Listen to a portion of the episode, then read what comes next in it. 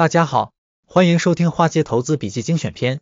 美国股市交易量上升，因为投资者期待财报带来的进一步反弹。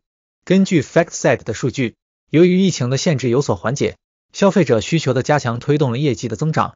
标普五百指数公司的总收益预计将比去年增长百分之六十四，这将比第一季度约百分之五十的增长率加快，并标志着该指数自二零零九年以来的最快速度。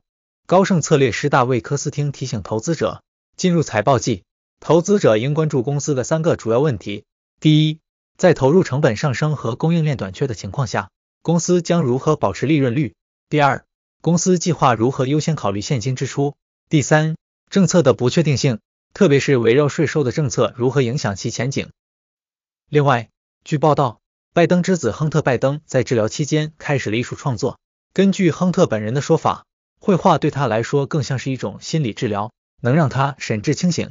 作为非艺术原因成名的自学成才的艺术家，目前其准备拍卖自己的全部画作，标价七点五万至五十万美元，会匿名出售。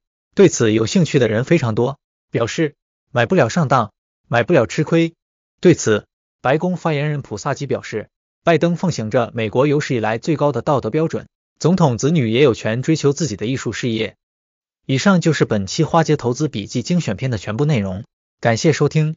欢迎订阅，第一时间了解重要消息。让我们下次再见。